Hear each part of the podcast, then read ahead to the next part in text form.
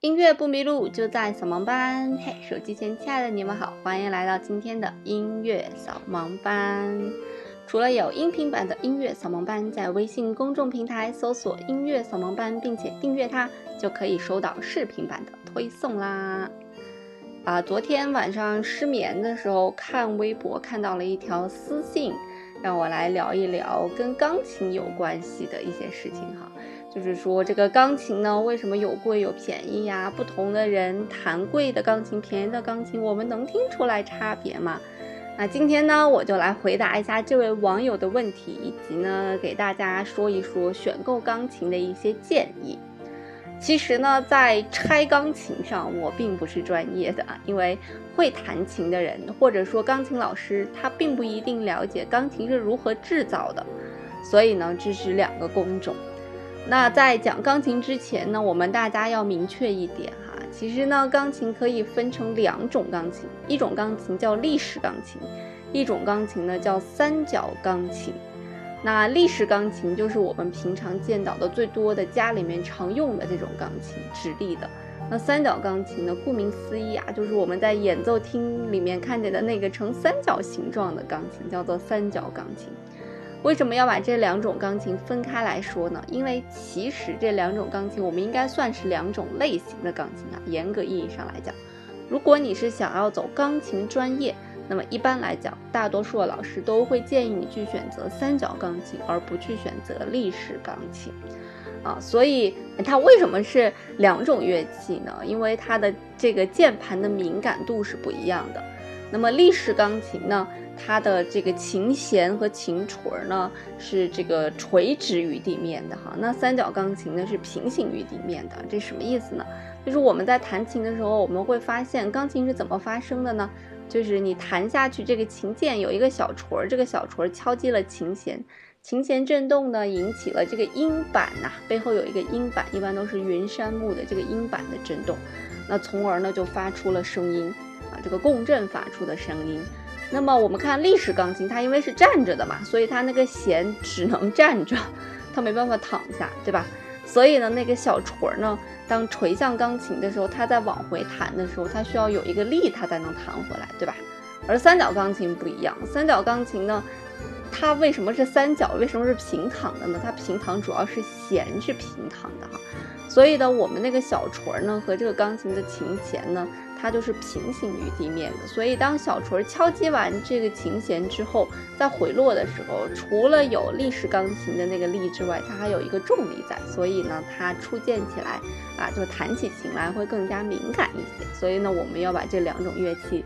分开来看。所以你会发现啊，百分之百的音乐会大家都用三角钢琴来去表现音乐，很少见有立式钢琴去表现的，并不是说三角钢琴看起来好看。可能也有一部分原因吧，但大多数情况呢，还是因为它的音色会更好。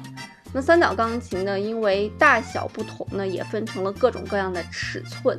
最大的应该是九寸的这种三角钢琴吧。那么其实越大的这种钢琴，它的这个共鸣的声音以及低音区和高音区声音的表现力呢也会更好。钢琴呀，其实是一个非常非常非常复杂的乐器。据说呢，一台钢琴要有九千多个部件组成啊。所以你说，如果你是一个弹钢琴的或者一个钢琴老师，哎，他能不能对钢琴里面的所有部件清楚呢？这是不太可能的。那什么样的人对钢琴比较清楚呢？第一呢是制作钢琴的人对钢琴比较清楚，第二呢还有一类人叫做给钢琴调律的人，就是调音师。我们通常说啊，钢琴买回家呀，你要练习练习用琴，每半年要调一次，因为你每天不停的弹琴，那个小锤不打，不停的敲打那个琴弦，琴弦总会有跑偏的情况，对吧？所以我们半年要调律一次。所以一般比较好的调律师。和这个制作钢琴的这些工厂线上的一些或者熟悉整个制作流程的工人，啊，他们会对钢琴的制造以及怎么样去挑选钢琴，会比钢琴老师更合适一些。那鉴于啊，钢琴的零部件非常多，九千多个零件啊，你想，所以呢，它的制作是一个非常精密以及极其复杂的一个制作。所以呢，在大家选购钢琴的时候呢，建议啊，还是选择那些有品牌的大一些的厂牌啊。不要去选择那些听都没听说过的小的牌子，啊，我们很多中国的牌子呢，都是搞一个外国名字，然后在中国加工，然后卖给中国人，就像我们很多化妆品一样，啊，起一个外国的名字，然后来买啊，就像那个著名的奢侈品的那个护肤品牌海蓝之谜啊，它的名字是一个法语，应该叫 La Mer 吧，应该是这么起的吧？我原本以为它是一个法国品牌，但是没想到呢，这是一个美国品牌，所以。呃，很多咱们中国制造的钢琴也是这样，所以呢，大家一定要选择这些大的厂牌，比方说中国的一些牌子，就是珠江，珠江是最大的钢琴厂了。当然还有星海这些钢琴呢，如果你的预算在一万左右，想给孩子啊来选择一个入门的用琴，那么珠江呢和星海算是两个不错的品牌了。因为我们说了嘛，钢琴的这个零部件是非常多的，九千多个零部件。所以零部件与零部件之间的一些衔接，这些工艺，你你一个这个小厂啊，它很难把这些所有的工艺都都谙熟于心，都制作的非常好。那有些人可能就问了，说一台钢琴可以卖到一万哈，就一万左右的价钱。但是我们也知道啊，说斯坦威的这个钢琴非常贵。那斯坦威的最大型号的钢琴在英国大概是卖到一百三十五万左右。那如果进口到国内呢？据说关税很高，具体多少钱我不知道。那可能就奔着两百万去走了啊。那为什么有的钢琴可以卖到两百万，有的钢琴只有一万呢？它们具体呃差别在哪儿呢？其实呢，非常大的一个差别，我们就我们能看到啊，很多品牌它的钢琴的起始价位就非常的高。比方说像斯坦威的这种钢琴，它的一架立式钢琴啊，就是站着的那种钢琴，我们平时用的最多的钢琴，最便宜的，好像在国内也要三十多万了，在国外呢也要二十多万了。而且呢，它的这种琴的型号非常的少，大多数呢都是这个三角的钢琴。那这个二十万、三十万的琴和我们说的珠江的这个一万的琴，它到底差别在哪儿呢？其实最主要的一个差别呢，在于制作的一个工艺。啊，很多大型以及出了名的这种有牌子的或者牌子非常响的老字号的这种品牌，他们的这个制作的一些工艺，钢琴的每一个部件的每一个工艺都是有专利的。所以其实我们花更多的钱去买的是。他们的那个专利是他们的专利的一个组装哈，那它的这个独有的专利可以让钢琴呈现一个什么样的状态呢？就是钢琴的音色啊会更好听，呃，这可能是一方面吧，但是最最主要的呢，还是钢琴的灵敏度会更高，呃，据说一台斯坦威的这个灵敏度可以达到一秒钟十八次哈。所以灵敏度是非常高的。这个灵敏度会体现在什么呢？会体现在这个钢琴家想要表达的，用指尖表达的所有情感，钢琴都可以，好的钢琴都可以完全的接受它。无论是快、慢、强、弱，各种层次的强和各种层次的弱，那么好的钢琴呢，都可以以最快的、最敏捷的速度表现出来它。那这其实也是三角琴和立式钢琴，就是我们刚开始说的那个差别。啊最最主要的差别就是这个灵敏度的差别，那你可能就要讲了，说那我仅仅为了这样一个灵敏度，从一万到二十万，最便宜的也要二十万啊，这个二十倍的价值到底值不值呢？其实对于我们大多数的钢琴业余爱好者来讲，或者说一部分的专业不是那么专业的人来讲啊，他可能没有办法做到那么的灵敏度啊，没有办法把钢琴的这个没有办法把钢琴的灵敏度表现的那么淋漓尽致。所以呢，对于我们这些业余爱好者来讲，弹这么好的钢琴呢，可能也弹不出来，它呃也不能物尽其用吧，应该这样去讲啊，不能把那个人家的专利淋漓尽致的表达出来。那我就记得我这个网友给我提了一个问题，就是说，那如果朗朗弹这个几万块钱的琴和弹这个斯坦威有没有区别呢？呃。至于我们普通人能不能听出区别，我不知道。但是朗朗自己肯定能够感觉出来区别，这个区别也是灵敏度的区别。就是有一些东西它比较钝，呃，你你你一巴掌打过去，可能两秒钟它才能反应过来。有一些非常敏感，你手举起来啊，它就感觉你要打它了。这就是这样一个区别，它自己能够能感觉出来这个呃灵敏度的差别。那这个灵敏度呢，其实对大师来讲啊是非常非常重要的。呃，我上一次做了一期节目是在说惊雷哈。就说这个惊雷为什么，呃，这这这这么这么 low 啊？包括什么野狼 disco，就是因为呢，他们的音乐不够细腻，大多数的流行音乐都没有办法做到细腻啊，那周杰伦为什么可以叱咤乐坛？是因为他比大多数的流行音乐都要细腻很多，在编曲的过程当中。那古典音乐更是如此了啊！古典音乐有的时候在抠的可能是每一个音和每一个音之间的衔接，所以这个细腻度是非常重要的。所以一架好的钢琴，它能表现出来这种细腻度和敏感度。它当然要比一架不太好的钢琴表现不出来这种细腻和敏感要好很多，所以对于这种顶尖的大师或者说钢琴专业的学生来讲，啊，有一架这样好的钢琴是非常非常必要的。所以我们也能看到啊，顶尖的音乐学院呢所用的钢琴基本上都是斯坦威的钢琴，所以可见斯坦威的这个专利的技术是受到了所有人的肯定的。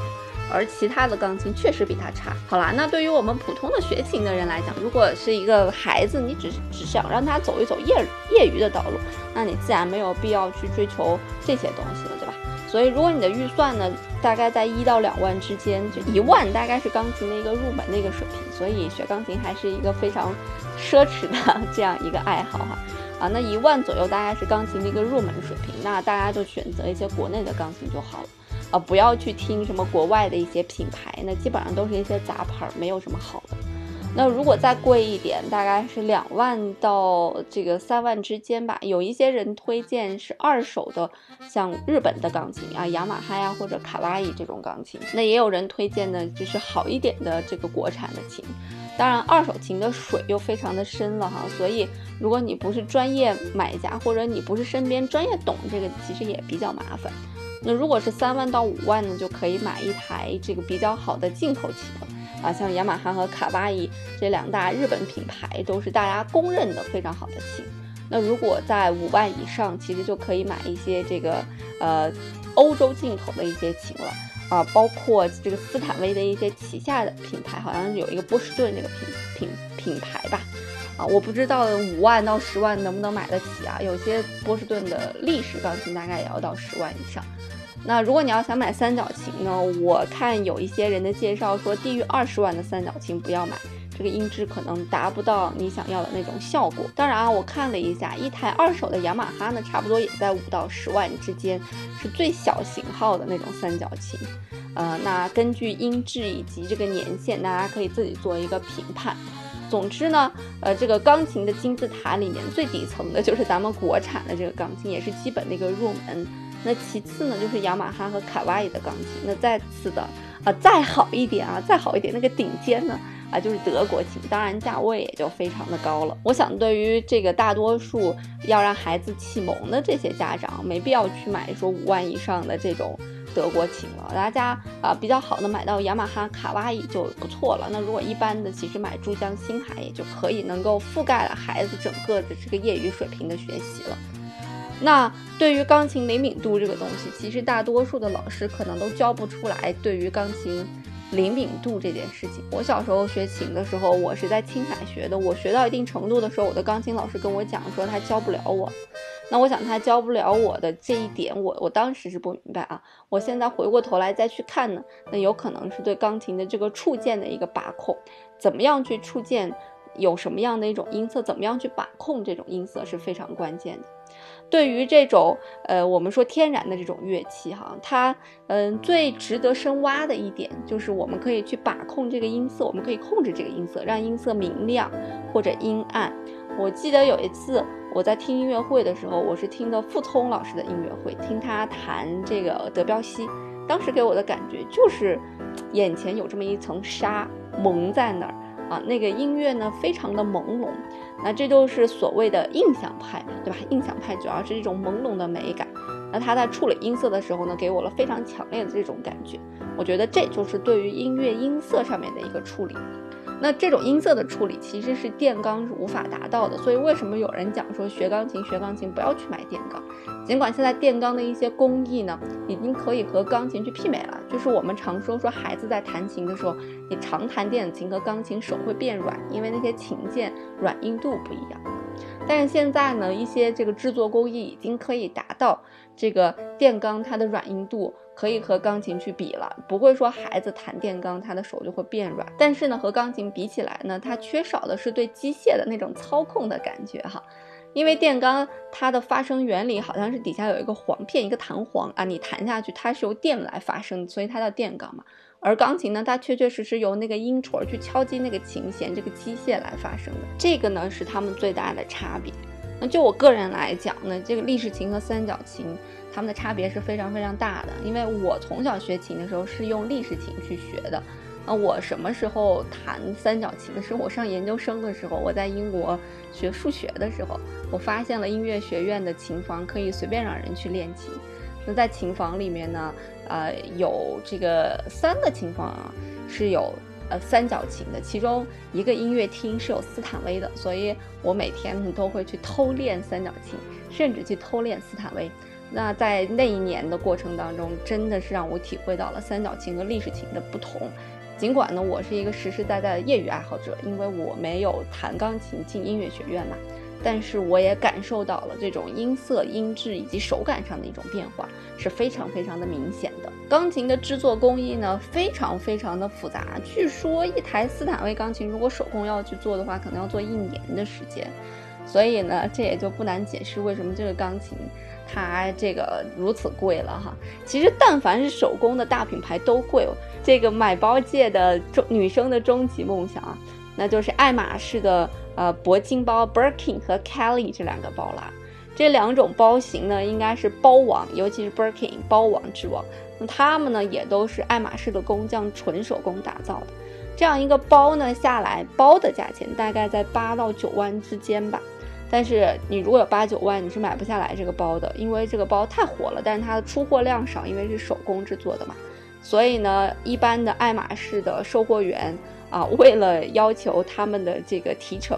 啊，如果你要买八万的 Birkin，那你可能要配货配八万，就是你买八万它的家具啊、衣服啊、鞋子啊这种，啊，尤其是你好像买衣服吧，衣服的提成会更高一些，所以你要多买衣服，他会或者多买一些首饰，他会更乐意。把那个铂金包拿给你啊，那这是普通皮的铂金包，那可能还有鳄鱼皮的铂金包，还有啊不各种各样的限量款的这种铂金包，那价位都是不一样的。